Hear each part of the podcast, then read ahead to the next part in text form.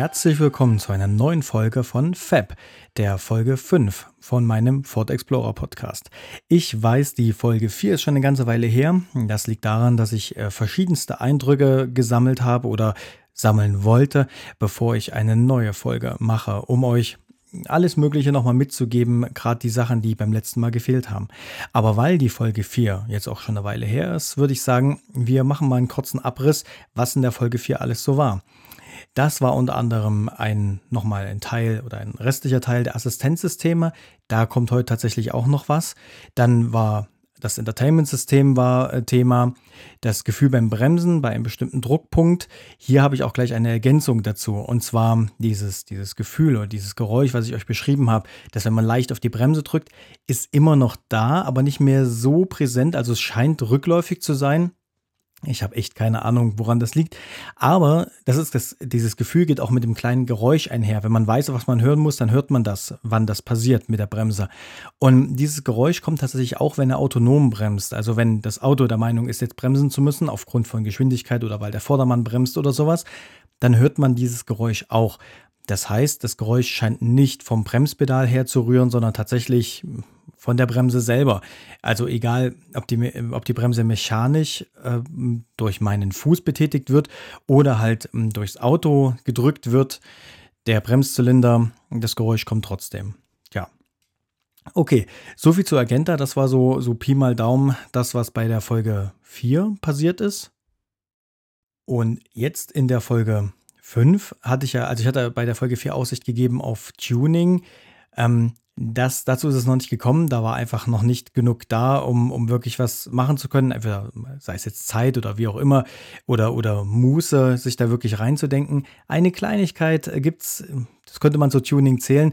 Das werde ich am Ende dann noch sagen, was da los war. Aber jetzt, heute in dieser Folge, soll es nochmal vorrangig um den Rest der Assistenzsysteme, also noch zwei, drei Eindrücke, die ich noch vermitteln möchte, noch eine Ergänzung zu den Entertainment-Systemen, eine Ergänzung zum Fernstart möchte ich noch mal mitteilen und ähm, auch viel über Ladezeiten oder generell das Laden. Dann habe ich noch mal eine längere Tour gemacht und werde noch mal kurz berichten, was mir da alles so aufgefallen ist und wie auch das Fahren mit mehreren Leuten im Auto ist, also mit mehr als drei, vier Leuten im Auto. Ich habe das erste Mal öffentlich geladen war auch eine interessante Erfahrung. Und ich möchte etwas über BAFA erzählen, über die BAFA-Förderung, was das eigentlich ist und so weiter. Also, fangen wir einfach ganz vorne an. Und zwar der Rest der Assistenzsysteme. Es ist immer noch ein Thema gewesen, die Fernlichtautomatik bei Überlandfahrten, also auf Landstraße und so weiter. Wie es sich da verhält. Ich bin ja schon darauf eingegangen, dass ich es auf, auf der Autobahn schwierig finde, weil er aufgrund, dass die Autos ja weiter auseinander sind bei den Spuren, also bei der Gegenspur, es manchmal nicht ähm, schafft oder nicht schnallt, dass er abblenden muss. Deswegen würde ich auf der Autobahn eigentlich immer empfehlen, tatsächlich die Fernlichtautomatik abzuschalten und manuell auf Fernlicht zu schalten. Da bin ich aber schon drauf eingegangen. Und ich habe das Ganze nochmal auf der Landstraße probiert. Sprich, wann blendet er wirklich auf? Wann blendet er ab? Funktioniert das auch mit vorausfahrenden Fahrzeugen und nicht nur mit Autos, die mir entgegenkommen? Und ich muss sagen, das ist sehr angenehm. Es funktioniert sehr gut. Erstens ist es halt nicht wie früher dieses Umschalten, sondern heute ist es ja ein Verstellen der Lichthöhe. So wie ich das zumindest mitbekommen habe. Das heißt, wenn das Fernlicht angeht, ähm, wird einfach das Licht nach oben gedreht, quasi. Also man, man sieht halt einfach mehr, weil der Lichtkegel nach oben fährt. Es ist sehr auch, auch sehr angenehm für die Autos, äh, für die Autos, ne, für die Autos auch nicht unbedingt, wenn man es anhat und es kommt dann jemand entgegen, sondern für die Augen, weil das ist halt ein wie ein, wie ein Aufdimmen und ein Abdimmen letztlich. Das ist halt so ein smoother Übergang. Finde ich eigentlich ziemlich cool. Und es funktioniert wirklich gut. Also wenn ein, jemand entgegenkommt, blendet er ab, sofort, wenn er auch hinter einer Kurve zum Beispiel vorkommt. Und auch der vorausfahrende Verkehr, wenn der hinter einer Kurve verschwindet, blendet er wieder auf. Wenn der ähm, vorausfahrende, auch, fahrende, auch wenn der 300, 400 Meter weg ist, trotzdem das Auto merkt es und blendet nicht auf. Es blendet auch nicht sehr wild auf und ab die ganze Zeit. Ich habe auch das Gefühl, dass er entweder die Topografie mit berücksichtigt oder sieht, dass da vorne, ähm, ich weiß nicht, ob da auch eine Wärmebildkamera dabei ist und sieht, dass da vorne vielleicht irgendwo Wärmeflecken sind von Autos oder ob der Kurven, wie gesagt, die Topografie mit erfasst, weil manchmal hat er auch von der Kurve gar nicht aufgeblendet, obwohl eigentlich nichts da gewesen ist, sondern hat erst die Kurve abgewartet und hat dann aufgeblendet. Sehr interessant auf jeden Fall. Ich weiß nicht, wie er es macht. Es funktioniert auf alle Fälle sehr gut. Also man kann sich tatsächlich innerorts und außerorts ähm, oder sagen wir auf Landstraßen dieser Automatik wirklich hingeben und den, den Job für sich selber erledigen lassen, weil das funktioniert sehr zuverlässig, kann ich nur empfehlen, ist eine ganz tolle Sache. Dann war noch ein Punkt die Einparkautomatik.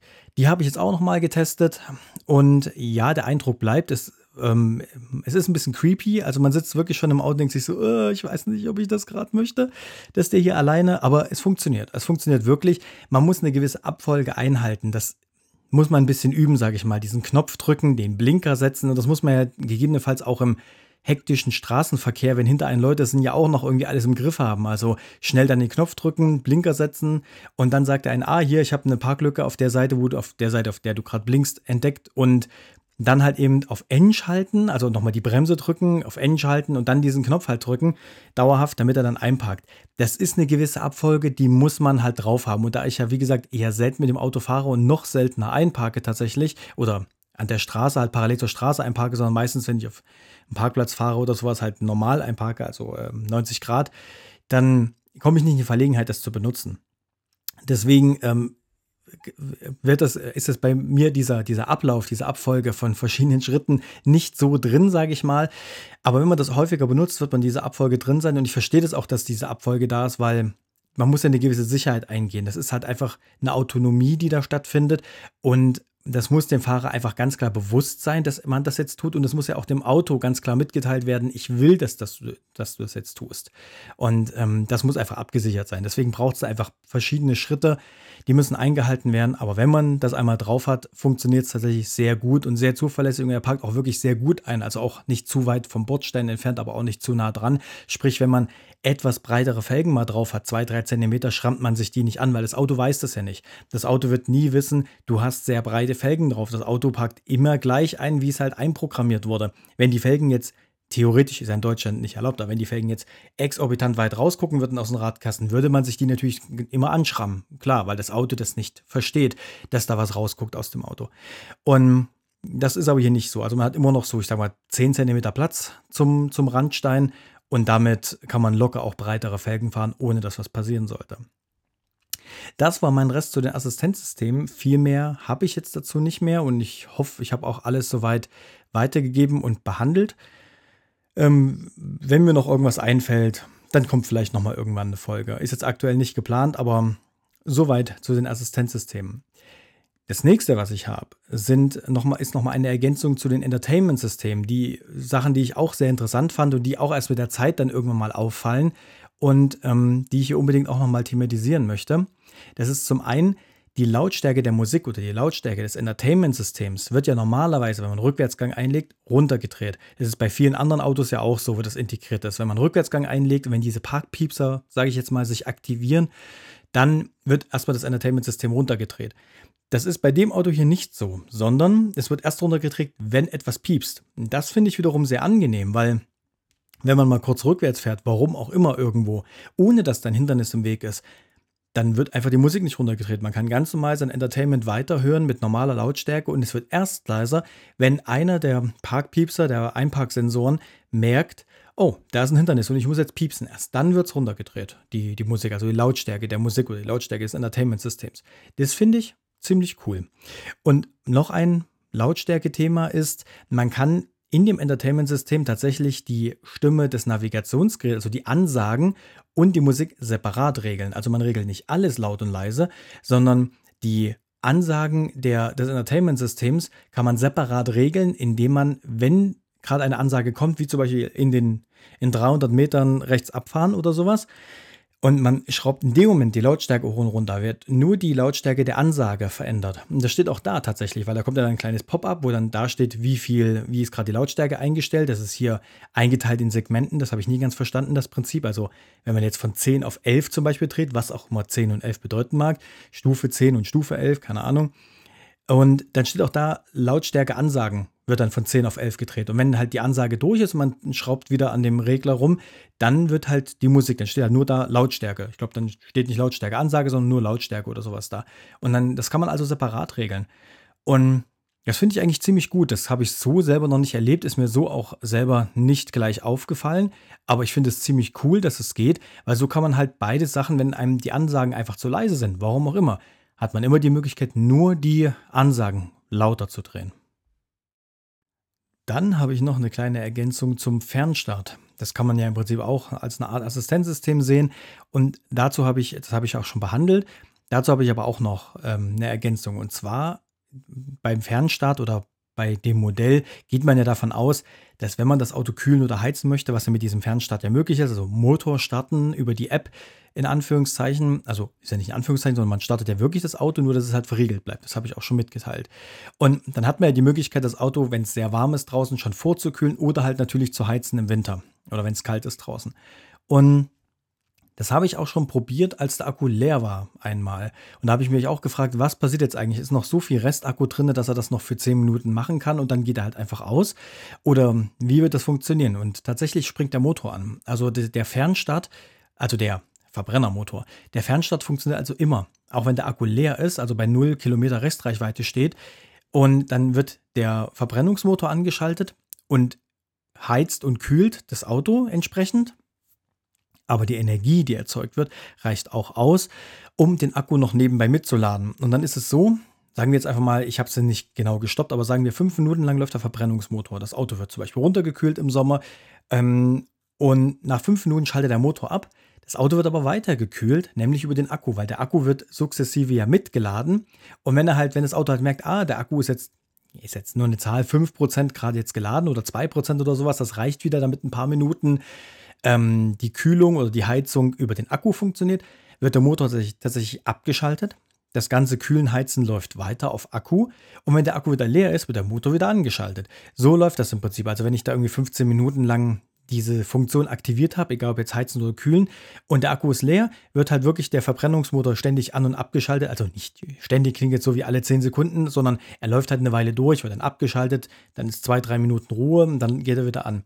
Das muss mir halt natürlich auch bewusst sein, wenn ich irgendwo auf dem Parkplatz stehe oder sogar vor der Tür bei Nachbarn, wie auch immer. Man muss sich halt dem bewusst sein, dass der, das ist im Prinzip, naja, wie den Verbrennungsmotor laufen lassen, um das Auto warm laufen zu lassen. Das ist nicht erlaubt in Deutschland. Und das muss mir auch bewusst sein. Klar, es ist in dem, zwar, in dem Fall zwar nicht direkt ein, in Anführungszeichen, warm laufen lassen, weil dadurch, dass wir hier einen Elektroantrieb haben, kommt ja auch sofort heiße Luft. Also so wie ich das Auto ja anmache und so wie das ja über den Akku auch mitläuft, also auch wenn der Verbrennungsmotor läuft, ist ja trotzdem der Akku da und trotzdem wird das Auto innerhalb von 30 Sekunden warm. Das funktioniert zwar schon, nichtsdestotrotz, solange ich Akku habe, wird das natürlich auf dem Akku funktionieren. Das darf ich auch, weil dann stoße ich ja keine Emissionen aus. Aber so wie es in einen Vorheizen geht über einen Verbrennungsmotor, ist das in Deutschland verboten. Und das möchte ich auch nochmal ganz klar rausstellen, weil ich das auch immer wieder in meiner Nachbarschaft hier erlebe, dass im Winter die Leute einfach ihre Autos vorlaufen, also vorheizen. Also sie gehen halt raus. Die meisten haben natürlich keinen Fernstart, sondern sie gehen halt raus, machen die Karre an, und gehen dann raus zum, zum Kratzen. Das ist verboten und es ist auch ultra nervig, weil die Dinger sind ja auch laut im Kaltstart. Und dann steht da halt einer fünf bis zehn Minuten draußen, kratzt die Scheiben frei und nebenbei läuft die Karre und stößt auch hinten nicht gerade wenig ähm, CO2 und alles aus. Das ist nicht nett. Es ist einfach nicht nett den Nachbarn gegenüber, weil es laut ist, weil es stinkt. Und außerdem ist es halt, wie gesagt, auch verboten. Das heißt, in dem Fall muss man halt, wenn man das nutzen möchte, dieses Feature, gerade im Winter, damit man halt nicht kratzen muss, was ja, wie gesagt, erlaubt ist, ist ja dann wie eine Art Standheizung, dann muss einem aber bewusst sein, da muss der Akku dafür geladen sein. Wenn der Akku nicht geladen ist, ist es automatisch quasi verboten. Aber jetzt habe ich die Erfahrung wenigstens mal gemacht und ähm, konnte sie euch quasi mitteilen. Das war meine Ergänzung zum Fernstart. Dann habe ich noch eine Ergänzung zu den eingestellten Ladezeiten, also zu dem, wie kann das Auto laden und ich kann da Zeiten hinterlegen, dass er zum Beispiel von 22 bis 6 laden soll, weil vielleicht ab 22 Uhr habe ich einen Nachttarif oder so Geschichten halt. Und da habe ich mich auch lange Zeit mit beschäftigt und ich glaube, da ist auch die Software noch nicht so 100% ausgereizt, dazu komme ich gleich. Aber was ich jetzt mal probiert habe, ist ähm, an, diese, an der Ladeklappe hat man ja zwei Knöpfe. Ein Knopf ist logischerweise immer dafür da zu entriegeln, weil das Ladekabel verriegelt wird. Der zweite Knopf, da ist so eine kleine Uhr drauf mit ja, irgendeinem Pfeil, ich weiß nicht genau. Der zweite Knopf ist tatsächlich dafür da, um die eingestellte Ladezeit äh, abzustellen, also um quasi in Anführungszeichen jederzeit wieder zu laden. Sprich, wenn ich zu Hause eingestellt habe von 22 bis 6, soll das Auto nur laden. Warum auch immer, ja? weil ich zum Beispiel Nachttarif habe. Ich weiß aber, nachher möchte ich elektrisch wegfahren und ähm, mein Auto ist jetzt gerade nicht geladen, warum auch immer. und ich möchte halt jetzt laden. Also ich ich möchte vielleicht den höheren Preis oder was auch immer in Kauf nehmen und möchte aber jetzt sofort laden. Dann kann ich es anstecken und kann, ohne dass ich unbedingt die Zündung anmachen muss, ins Menü gehen muss und so weiter und das abschalten muss, weil das ist nur so ein kleiner Slider. Also ich muss das nicht die Zeit nicht löschen, die ich hinterlegt habe für diesen Ladepunkt, sondern ich kann auch den Slider einfach ausmachen. Dann ist es einfach nicht aktiviert. Das kann ich auch von draußen. Dafür ist der zweite Knopf. Das ist ziemlich cool. Dann drücke ich einfach auf den Knopf drauf und dann lädt er einfach sofort los. Dann wird das quasi im Menü deaktiviert. Also wenn man dann irgendwann wieder ins Menü geht, sieht man, dass dieser Slider aus ist. Das heißt, um das wieder zu aktivieren, muss ich den Slider wieder drücken. Was ich noch nicht getestet habe, ist tatsächlich, ähm, was passiert, wenn ich den Knopf nochmal drücke. Ich habe in dem Moment den Knopf zwar nochmal gedrückt, der hat einfach weitergeladen. Also keine Ahnung, ob man vielleicht mit dem Knopf das auch wieder aktivieren könnte. Das habe ich nicht getestet. Aber wie gesagt, ich finde, da ist die Software noch nicht so ganz ausgereift und deswegen wahrscheinlich passiert, wenn man auf den Knopf drückt, nur geht es nur in eine Richtung. Es wird deaktiviert und hm, naja, dann bleibt es halt deaktiviert, bis man wieder ins Menü geht.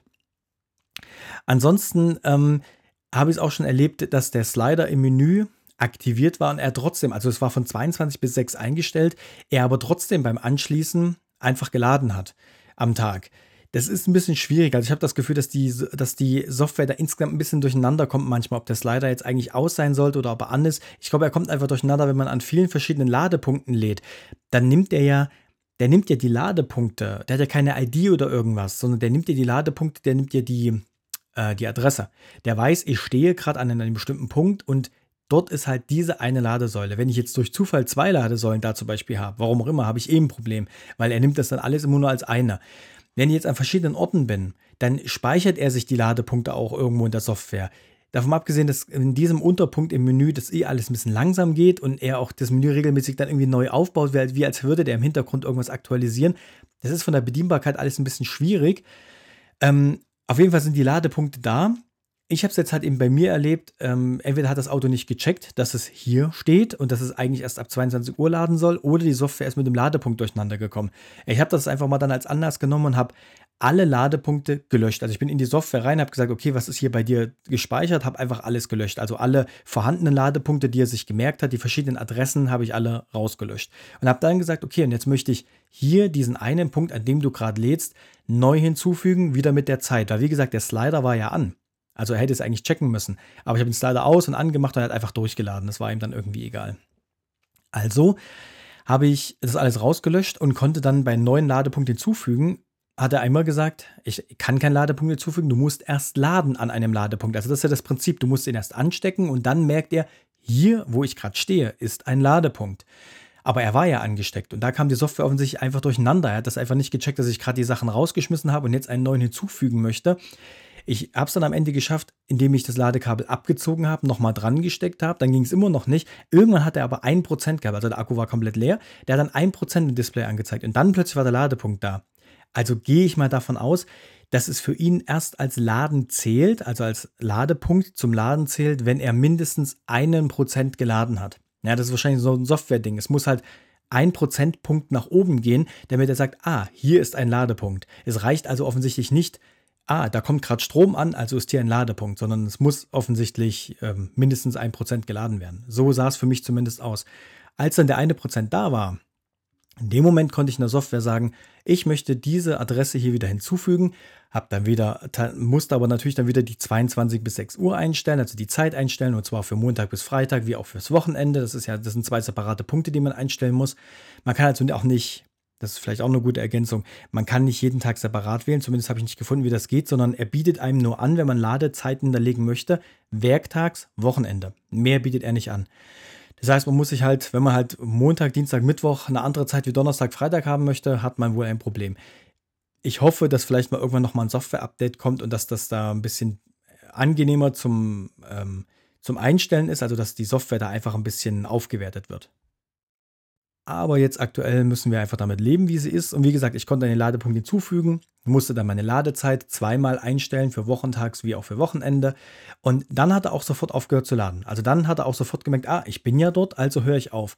Äh, nein, hat er nicht. Moment, äh, nein, muss ich revidieren. Er hat nicht sofort aufgehört zu laden, sondern dann habe ich nach dem Speichern nochmal das Ladekabel abgezogen, wieder angesteckt und dann hat er nicht geladen. Dann hat er auf 22 Uhr gewartet, also auf die eingestellte Zeit. Das heißt, es war ein bisschen schwierig, Ich hoffe jetzt tatsächlich, dass es sich jetzt wieder gemerkt hat und dass es jetzt so bleibt, aber das fand ich ein bisschen schwierig, weil ich dieses Einstellen ist halt nicht so mal auf die Schnelle gemacht. Da sitzt man schon fünf Minuten, um das zu machen. Und da würde ich mir halt schon wünschen, dass die Software dann auch schnallt, egal wo ich gerade stehe. Dort möchte ich wirklich jetzt laden, dort möchte ich jetzt nicht laden. Das ist natürlich nicht tragisch, wenn da jetzt mal fünf Minuten Zeit drauf gehen. Aber wenn ich das halt nicht merke oder mich darauf verlasse und das dann außen anstecke, damit er dann später bei dem Niedrigtarif lädt, das dann aber konsequent ignoriert, merke ich das gegebenenfalls vielleicht erst nach drei Wochen oder so, weil ich da wochenlang geladen habe und irgendwann vielleicht entweder auf einer Rechnung oder irgendwann gucke ich halt mal drauf oder die App sagt mir, jetzt ist fertig geladen und ich denke mir, hä, es ist ja irgendwie mitten am Tag, wie kann das Auto jetzt fertig geladen sein, wenn ich es vorhin angesteckt habe und es muss erst nachts anfangen zu laden, dann merke ich das dann vielleicht. Wenn ich da aber nicht drauf achte, kann das auch blöd laufen, dass ich das halt eben Wochen, Monate später erst merke, dass er ständig in dem Hochtarif geladen hat und nicht in den Niedrigtarif. Das finde ich ein bisschen schade. Da muss man, das muss besser werden, der Software, damit man sich da auch besser drauf verlassen kann. Okay, das war meine Ergänzung zu den Ladezeiten oder generell zu den Ladepunkten und wie auch immer. Und ähm, jetzt habe ich noch eine kleine Geschichte mit mit dem, mit dem Fahren selber, also ein Eindruck, den ich gewonnen habe, weil ich mal die Möglichkeit hatte, tatsächlich zu sechst in dem Auto zu fahren. Das ist ja ein Siebensitzer. Ich bin aber tatsächlich kein großer Freund von zweite, Ritze, äh, zweite Sitzreihe, also vor und ähm, drei Leute neben, nebeneinander. Das verstehe ich ehrlich gesagt nicht, wobei der relativ breit ist und man wahrscheinlich sich sogar zu dritt hinten hinquetschen kann. Aber sind wir mal ehrlich, ein Opel Corsa zum Beispiel, Fünfsitzer, wie soll denn das gehen? Hinten passen keine drei Leute rein. Es kann mir auch keiner erzählen, dass da hinten drei Leute reinpassen. Das funktioniert nicht. Es hat früher schon nicht äh, funktioniert, wo die Autos innen noch breiter waren, weil halt einfach weniger draußen am Blechgleit dran war, weil die halt damals noch nicht so geschützt waren wie heute, die Autos. Ähm, ist, und heute passt es schon dreimal nicht. Aber okay, die werden halt ganz gerne als Fünfsitzer verkauft. Der hier wird auch als Siebensitzer verkauft. Bin ich auch kein großer Freund von. Sechs Sitzer würde meiner Meinung nach locker reichen. Aber okay, ich hatte die Möglichkeit, mit sechs Leuten mal in dem Auto zu fahren. Und zwar haben wir es wirklich 2-2-2 gemacht. Also hinten sind ja eh nur zwei Sitze. Die habe ich hochgeklappt. Und dann auf den, im Fond, in der ersten äh, hinteren Sitzreihe quasi zwei Leute und natürlich Fahrer und Beifahrer. Und es war erstmal schön, das mal mitzumachen und haben hinten, also wir haben die kleinsten Leute in Anführungszeichen hinten hingesetzt, aber die waren trotzdem 1,75. Also es waren jetzt keine kleinen Leute, sondern normal große. Also waren Jungs 1,75, 1,80 groß. Und es hat gepasst. Ja, man kann ja die hintere Sitzreihe, also die zwei äußeren, nicht den mittleren, der ist fest, aber die zwei äußeren kann man ja auch noch nach vorne und hinten schieben in der ersten Sitzreihe. Also in dem, im, im Fond quasi. Kann man ja auch noch nach vorne nach hinten schieben. Da haben wir halt natürlich dann die, die zwei hinteren, die zwei äußeren hinteren Sitze in der ersten Sitzreihe, ersten hinteren Sitzreihe haben wir halt ein bisschen nach vorne gezogen auch noch.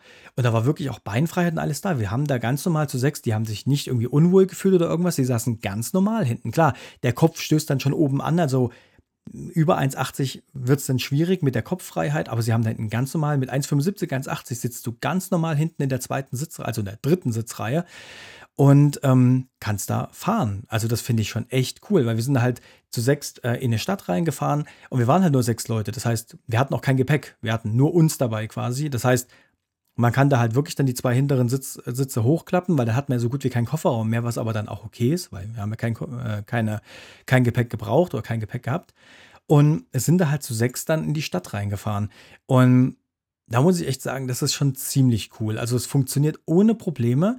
Und dadurch, dass man natürlich auch Kameras überall ringsrum hat, muss man auch nicht mehr zwangsläufig hinten rausgucken. Das heißt, auch die ganzen Köpfe stören nicht beim nach hinten gucken oder irgendwas. Weil man hat ja eh die Kameras.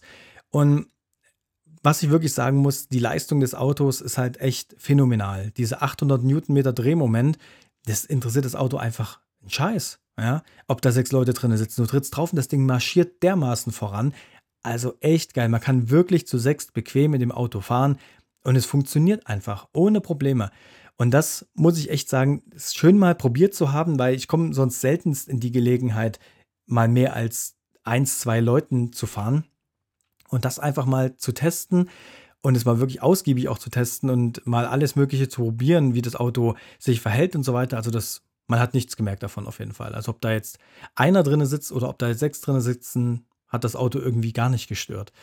Und das war schon sehr beeindruckend zu sehen. Es funktioniert, ja, also die Größe ist echt mit Absicht. Also die, das Auto macht auch was aus der massiven Größe, die es hat. Und das war einfach schön. Also kann ich wirklich empfehlen. Funktioniert auch der einen Ausstieg. Der ist natürlich, sollten schon Gelenke, was ist gelenkige Leute, aber es sollten jetzt keine 80-Jährigen sein, die sich nicht mehr richtig bewegen können. Es müssen natürlich schon Leute sein, die noch normal sich ein bisschen reinfalten können, weil du musst natürlich an dem, an der ersten hinteren Sitzreihe, also an der zweiten Sitzreihe, musst du halt natürlich vorbei. Ähm, da muss man sich ein bisschen durchquetschen, aber wenn man einmal hinten drin sitzt, funktioniert das ohne Probleme. Also top. Und dann habe ich die Fahrt in die Stadt rein auch gleich genutzt, um dort mal öffentlich zu laden, weil wir sind, haben, äh, wir sind ein Parkhaus gefahren, haben im Parkhaus geparkt und so blöd wie es klingt, aber das Auto hat nun mal ein EM-Kennzeichen äh, und darf nun mal auf E-Parkplätzen parken. Und ähm, und darf natürlich im Parkhaus auch eine der ersten Parkplätze benutzen. Also das ist schon sehr praktisch, muss ich echt sagen. Du musst da nicht irgendwie ein paar äh, Stockwerke nach oben gurken und da oben dann irgendwo einen Parkplatz suchen, sondern du bist erstes Stockwerk oder gleich erste Ebene.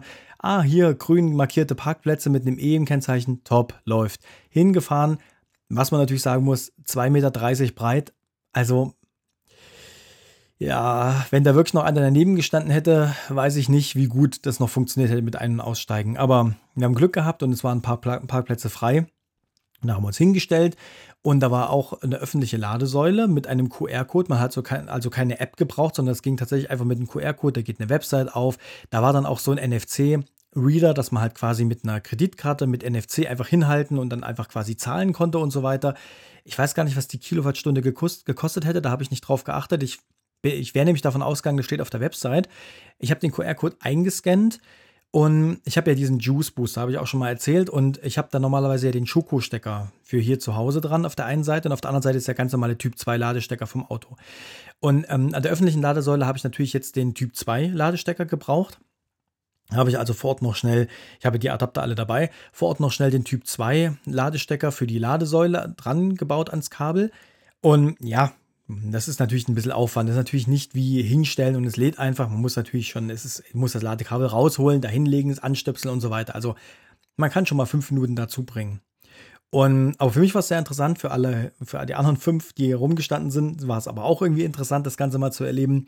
Und da habe ich halt den Adapter dran gebaut, habe das eingesteckt an, die, an den Ladepunkt quasi. Es war eine Lade, eine Ladestation mit links und rechts jeweils einem Ladepunkt habe ich angesteckt an der Seite, an der er stand, habe den QR-Code eingescannt. Er hat gesagt, ups, da kam ein Fehler, aber aufgrund des Fehlers zu meinen Gunsten quasi können Sie jetzt kostenlos laden. Was ich schon mal sehr geil fand, wo ich mir dachte, okay, wenn das euer Fehler ist, ich gar nicht laden kann, kann ich wenigstens kostenlos laden. Top. Der hat aber, und der hat dann gesagt, und Sie können jetzt äh, laden. Der hat aber die Ladesäule, also diesen Ladepunkt nicht freigegeben. Das, der Juice Booster ist nicht angegangen, da war kein Strom drauf, hat nicht funktioniert. Da war ich schon ein bisschen genervt und wollte schon fast resignieren. Dann kam ich auf die Idee, ich versuche einfach mal den linken. Da stand ja kein Auto. Und da habe ich mir gedacht, weil der war ja nur 30 Zentimeter daneben, also vom Kabel her ist das ja auch kein Problem gewesen. Da habe ich mir gedacht, gut, da abgestöpselt, auf der anderen Seite angestöpselt, einen anderen QR-Code, weil der QR-Code ist ja pro Ladepunkt, nicht pro Station. Du hast also links und rechts jeweils einen QR-Code gehabt. Den eingescannt, kam genau der gleiche Fehler. Ups, es kam, ähm, es ist leider ein Fehler aufgetreten. Sie können aber dafür kostenlos laden. Da habe ich dann auch schon gedacht, naja, dann wird es nicht funktionieren.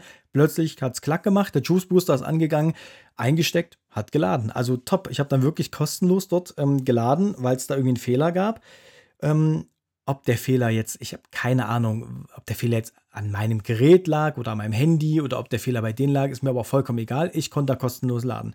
Und das fand ich schon ziemlich cool. Und dann standen wir halt da eine Weile und dann habe ich halt in der Zeit auch mit diesen 3,7 kW, die das Auto maximal entgegennehmen kann, hat der halt auch dann wirklich geladen. Und das ist halt schon irgendwie cool, weil ich meine, wenn du da eh stehst, erstens der Punkt, du kannst halt auf diesen Parkplätzen parken, die meist relativ weit vorne oder relativ weit unten in Parkhäusern sind. Und die natürlich auch oft frei sind, weil halt noch nicht so viele Elektroautos rumfahren. Aber ich gebe zu, wenn sich die Elektroautos, wenn, sich die Dichte erhöht, werden diese Parkplätze nicht mehr ausreichen, werden Dauerzug geparkt sein. Da müssen wir uns nichts vormachen. Aber nichtsdestotrotz, es war frei. Ich habe mich draufgestellt. Wir mussten also nicht ewig äh, Treppe rauf, runter, sondern es waren halt gleich auf der ersten Ebene die Parkplätze, relativ dicht am Eingang. Und ich konnte auch noch laden, in dem Fall sogar noch kostenlos. Also das fand ich schon ziemlich cool. Es hat echt Spaß gemacht. Ne? Und dann sind wir da halt in der Stadt rumgelaufen, dann irgendwann zurück. Auto war geladen und reingesetzt und elektrisch weitergefahren. Das hat schon was, muss ich zugeben. Und jetzt würde ich noch mal ganz gern auf ein, wie ich finde, interessantes Thema eingehen, und zwar der Umweltbonus, der Zuschuss der BAFA oder die BAFA, das BAFA, keine Ahnung. Ähm, wollen wir erstmal kurz klären, für was steht eigentlich BAFA? Weil man sagt immer umgangssprachlich dieser BAFA-Antrag für Elektromobilität. BAFA ist ja ein Überbegriff. BAFA steht für Bundesamt für Wirtschaft und Ausfuhrkontrolle. Und das ist wahrscheinlich ein typisch deutscher Ausdruck. Und da zählt ja ganz viel drunter. Das sind ja ganz, auch nicht nur der Umweltbonus, sondern alles Mögliche ist da ja mit dabei. Also nicht nur Elektromobilität, sondern Förderung für alles Mögliche. Keine Ahnung. Die machen wahrscheinlich noch mehr, was ich gar nicht weiß. Also wir sagen ja auch Umweltbonus, Umweltbonus dazu oder halt wie gesagt der BAFA-Antrag, also für Elektromobilität. Wenn ihr den Antrag wollt, ist es relativ einfach, bafa.de, also bafa.de. Und dann gibt es dann dort gleich ähm, relativ große Kachel, die heißt Privatperson und dort, ich glaube, der erste oder zweite Punkt ist schon Elektromobilität. Da drückt man drauf und dann kommt man direkt zu dem Antrag. Das sind ein paar Seiten oder der Antrag ist ähm, tatsächlich... Ähm, äh, online. Also man muss da nichts irgendwie aus, also nichts ausdrucken und ausfüllen. Das ist schon mal ziemlich cool. Und das füllt man halt letztlich einfach nur online aus. Ich weiß nicht genau, wie weit ich in den Vorfolgen jetzt schon darauf eingegangen bin, aber man kann ja BAFA nur äh, ausfüllen, wenn das Auto schon zugelassen ist. Also man muss wirklich dann mit dem Zulassungsdatum dort arbeiten. Aber es sind eigentlich fünf, sechs Seiten, die man durchklicken muss und wo man relativ viel ausfüllen muss. Bei mir waren es aber weniger, weil ich das Auto nicht für äh, Carsharing benutze und nicht für gewerbliche Zwecke und so Geschichten. Also da sind noch ein paar Sachen, die man dann tatsächlich überspringen konnte. Und am Ende waren es bei mir nur drei Seiten, die eigentlich relevant waren. Und da war auch nur die erste Seite, wo man halt schon ein bisschen mehr ausfüllen muss, aber das hält sich tatsächlich in Grenzen. Ich habe es mir schlimmer vorgestellt. Ja? Name, Anschrift und so weiter. Ich glaube, ich weiß nicht, ob Kaufpreis oder ob man es liest oder ob man es bar bezahlt hat und so Geschichten. Dann natürlich die, die FIN, die Fahrzeugidentifikationsnummer, glaube ich, heißt es. Die muss natürlich, damit das Fahrzeug identifiziert werden kann, weil man kann ja pro Fahrzeug nur einmal die Förderung bekommen und so weiter. Das hat am Ende ja, vielleicht 15 Minuten, 20 Minuten oder so gedauert. Und dann schickt man das tatsächlich online ab. Also man muss ein paar Sachen einscannen, das ist natürlich immer ein bisschen Aufwand. Man muss ähm, die Rechnung, es sind eigentlich mehrere Sachen die Kaufrechnung natürlich des, des Autos. Ich glaube, den Fahrzeugschein nicht, aber je nachdem, was man halt alles hat, wenn man das Ding liest, muss man halt auch das Leasingzeug da irgendwie einscannen. Also er sagt das aber auch. Also online steht dann da, was man einreichen muss, weil je nachdem, was man halt anklickt vorne bei dem Antrag, ich habe geleast oder bar gezahlt, sagt er dir da hinten, dann musst du halt das noch hochladen. Das ist eigentlich ziemlich praktisch. Ich musste tatsächlich auch nicht viel hochladen. Und äh, man, man hat die Unterlagen ja eh dabei, weil wenn man das Auto jetzt gerade sich er, erworben hat, dann hat man die Unterlagen ja eh noch quasi präsent. Die verschwinden ja nicht in den letzten fünf Jahren, sondern die sind ja noch relativ weit oben auf.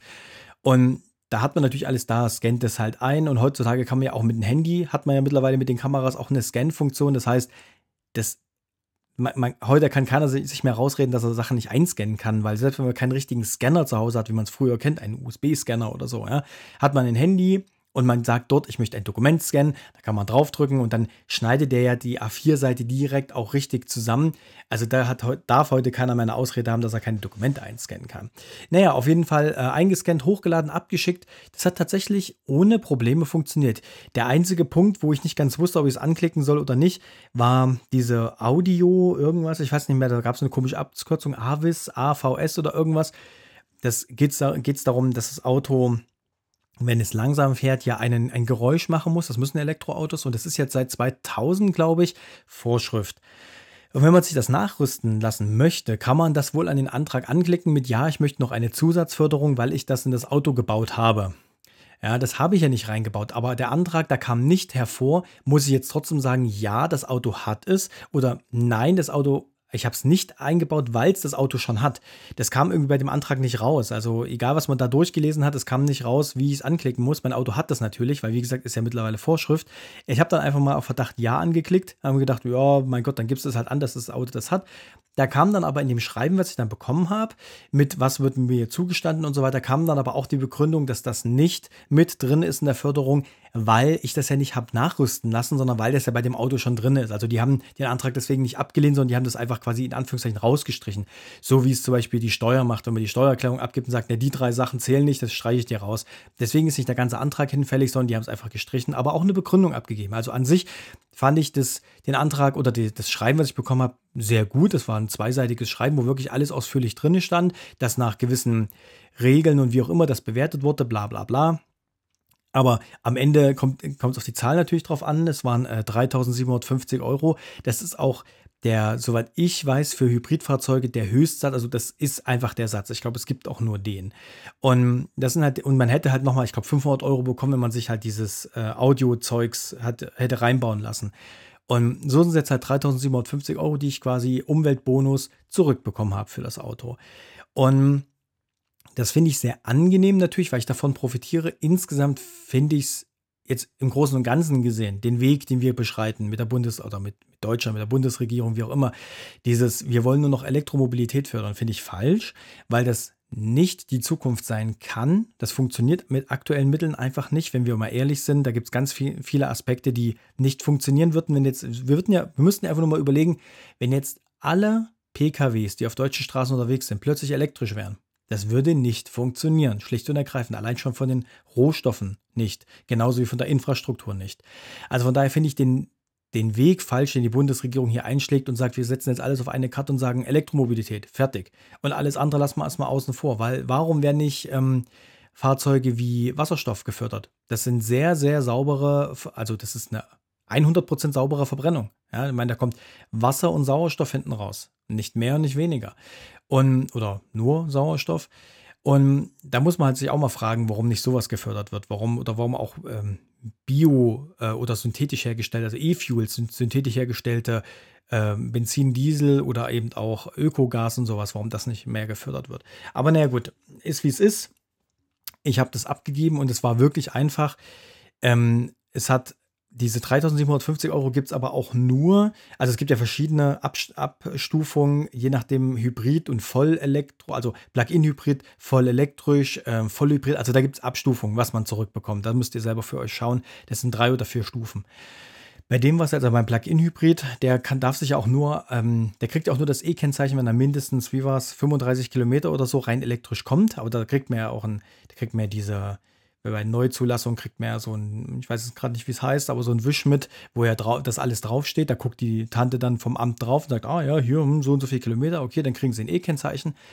Und, ähm, bei, und die, diese Förderungen, ja, diese, dieser Umweltbonus, den bekommt ihr aber auch nur, solange der Etat reicht. Das ist ganz wichtig. Also ihr dürft euch nicht darauf verlassen. Wenn der ausgeschöpft ist, ich weiß leider nicht, wie viel es waren, eine Milliarde vielleicht, eine Million, nee, ich glaube mehr als eine Million, eine Milliarde oder so, die dafür zur Verfügung gestellt wurden. Das ist ein Topf. Und wenn der Topf leer ist, dann bekommt ihr nichts mehr. Dann könnt ihr euch das Auto kaufen und könnt da fünf Anträge hinschreiben, dann sagen die immer, sie bekommen leider nichts, weil dieser Etat ausgeschöpft ist. Ich habe halt Glück gehabt. Ich wusste es vorher nicht, ob er ausgeschöpft ist oder nicht. Vielleicht gibt es auch irgendwo eine Website, die das nachverfolgt, wie viel da noch da ist. Das weiß ich nicht. Ich habe auf jeden Fall noch was davon bekommen, bin da sehr glücklich drüber. Aber jetzt, wenn man den Kaufpreis sieht und jetzt die Förderung, also ist es jetzt nicht so, dass da irgendwas rausreißt. Aber im Großen und Ganzen war ich auf jeden Fall glücklich oder war ich sehr zufrieden oder sehr überrascht, wie einfach mittlerweile die, so ein Antrag geht. Ich habe da wirklich mit viel mehr, ähm, naja, Energie gerechnet, die ich reinstecken muss. Ähm, ging dann doch relativ einfach, vor allen Dingen alles on online, was ich mittlerweile sehr angenehm finde, dass man halt eben nicht irgendwas sich ausdrucken muss, ausfüllen muss, einscannen muss oder gar per Brief irgendwo hinschicken. Nein, das war einfach alles online, auf Senden gedrückt, fertig. Mit den Sachen, die ich hochladen musste und dann kam, ich glaube, ich weiß gar nicht, vier, fünf Wochen später, glaube ich, kam der Brief mit, ist durch, passt alles, also so gesehen. Kann ich nur empfehlen, das zu machen. Auf jeden Fall ist es bares Geld und für, ich sag mal, vielleicht eine halbe Stunde Arbeit ist es echt, also ein guter Stundensatz auf jeden Fall, wenn man es so, wenn man es mal umrechnet. Von daher würde ich auf jeden Fall empfehlen, macht das, aber versteift euch nicht drauf. Wenn der Topf leer ist, ist vorbei. Gut, und wie gesagt, nur einmal pro Kfz. Also, wenn ihr euch ein gebrauchtes Auto kauft, kann es gut sein, wenn das schon gefördert wurde, kriegt ihr genauso nichts. Ja? Das ist ja dann, sollte eigentlich in dem Kaufpreis ja eingerechnet sein. Also sollte das Auto insgesamt ein bisschen billiger bekommen, weil ja die Förderung eigentlich abgezogen ist. Das wird aber wahrscheinlich bei Privatverkäufen am Ende nicht der Fall sein. Das wird sich dann nicht wirklich niederschlagen. Okay, das müsst ihr halt zu BAFA wissen. Und ganz zum Schluss noch das Sahnehäubchen, was ich euch mitgeben möchte, und zwar eine, eine kleine, ein kleines Baumarkt-Tuning, keine Ahnung. Ich bin halt ein Fan von Symmetrie und ich möchte zum Beispiel auch, dass die Nebelschlussleuchte, die hinten dran ist, ähm, auf beiden Seiten funktioniert. Ich bin kein Fan davon, mit die ist auf der einen Seite und auf der anderen Seite ist nichts. Und auf der linken Seite ist sie natürlich da. Es ist ja in Deutschland erlaubt, eine Nebelschussleuchte entweder nur links eine oder mittig eine oder links und rechts zwei. Rechts ist nicht erlaubt, sondern sie muss links sein. Also mindestens links. Und ja, oder mittig. Also ihr wisst, was ich meine. Und da habe ich mir gedacht, ja, komm, ich musste eh nochmal sofort wegen einer Kleinigkeit, die wir, hatte ich schon gesagt, glaube ich, die klappernden Zierleisten. Und hatte ich, glaube ich, bei der Folge 4 oder so irgendwo erwähnt. Und da habe ich die Nebel, habe ich eine, die Nebelschlussleuchte rechts geordert. Die gibt es ganz normal zu kaufen. Kostet, ich glaube, knapp 90 Euro. Und da geht mir dann davon aus, dann wird es schon die richtige Leuchte sein, weil für dieses Auto die rechte Seite läuft. Ähm, weil für andere Märkte ist ja die rechte Seite gefüllt. Also die rechte Seite ist ja da, da ist aber eine Art Blende drin. Und für andere Märkte muss die ja dann rechts sein oder beidseitig. Andere Märkte schreiben das ja anders vor. Also gehe ich davon aus, dass für das Auto die rechte existieren muss mit LED, also gefüllt. Und dann habe ich die halt gekauft oder mir besorgen lassen vom, vom Händler. Und dann kam die auch für 90 Euro und war leer. Also es war halt wieder die die leere Hülle, also nur der Rückstrahler, weil die Nebelschlussleuchte ist im breiteres Teil, ich sag mal vielleicht 15 cm breit und 2 cm hoch und da ist halt links eine LED mit drin, die dann rot leuchtet, plus der Rückstrahler und rechts ist halt nur der Rückstrahler und da, wo die LED drin wäre, ist einfach leer dahinter. Und das sieht man nur, wenn man genau hinguckt, zwar, aber trotzdem. Und dann kam das und ich habe mir schon gedacht, so 90 Euro ist eigentlich relativ günstig, weil im Automobilbereich sind solche Sachen doch recht teuer und da kostet eine Leuchte ja auch schnell mal 200 Euro. Da habe ich mir schon gedacht, naja, es ist eigentlich ein ganz guter Preis, ein ganz fairer Preis. Und dann kamen die und da war nichts da. Also da ist nichts dahinter. Das heißt, äh, rechte Nebelschussleuchte stand auch nicht da. Also beim Kaufen, der Händler hat es auch nicht gesehen, ob das mit oder ohne LED ist. Kam leider ohne. Habe ich dann wieder zurückschicken lassen, habe ich natürlich nicht genommen, weil bringt mir ja nichts, weil dann hätte ich nur das Teil jetzt hier rumliegen gehabt. Da muss man sich also was anderes überlegen. Naja, mal schauen wenn, wenn mal viel Zeit ist, überlege ich mir da was, ob man da nicht irgendwie LEDs reinbasteln kann oder ob man zum Beispiel die linke sich nochmal besorgt, die ja mit LED ist, die LED da vorsichtig abtrennt von dem von der Blende quasi und einfach auf der linken Seite, weil die kann man ja einfach um, 9, äh, um 180 Grad quasi drehen, und äh, dann dort einfach, ich sag mal, reinkleben, so blöd wie es klingt, ja, einfach mit äh, Heißklebezeugs irgendwie da reingeklebt an die richtige Stelle, weil die Blende ist ja da. Die kann man ja eins zu eins dahinter setzen. Das ist ja, und es ist ja prinzipiell auch erlaubt, weil sie hat ja ein E-Prüfzeichen, die gesamte Leuchte. Von daher wäre das nochmal eine Option, aber ja. Das wäre dann vielleicht mal, wenn es noch eine sechste Folge von diesem Podcast hier geben sollte, dann wird das da vielleicht thematisiert. Gut, das soll es für heute gewesen sein. Ist ja doch schon wieder relativ lang geworden, die Folge. Ich hoffe, euch hat es gefallen. Und wie gesagt, das ist erstmal jetzt die letzte, weil sehr viele Eindrücke werden nicht mehr kommen. Es sind noch ein paar Sachen, die noch liegen, aber das sind halt auch Sachen, die jetzt einfach eine Weile brauchen. Die wie neue Felgen, hatte ich schon mal gesagt, oder neues Auspuffsystem, jetzt die Nebelschlussleuchte. Das sind alles Sachen, ich würde auch ganz gerne ähm, den Grill vorne austauschen gegen den Grill mit, ihr kennt vielleicht das von, von Ford Raptor oder so mit diesem fetten Ford vorne im Grill schwarz. Finde ich sehr geil, weil aktuell habe ich ja noch den Grill mit dem ganz normalen ähm, blauen Ford-Zeichen. Und das ganze Auto ist ja schwarz und sehr massiv und das würde natürlich noch geiler kommen, wenn vorne das Blau weg wäre und wenn dann ein fetter Grill, also ein Grill drin wäre mit diesen fetten Ford vier Buchstaben drauf. Ähm, gibt es aber aktuell noch nicht, weil das Auto ist halt einfach auch noch relativ neu und da gibt es noch nicht so viel im Zubehörhandel.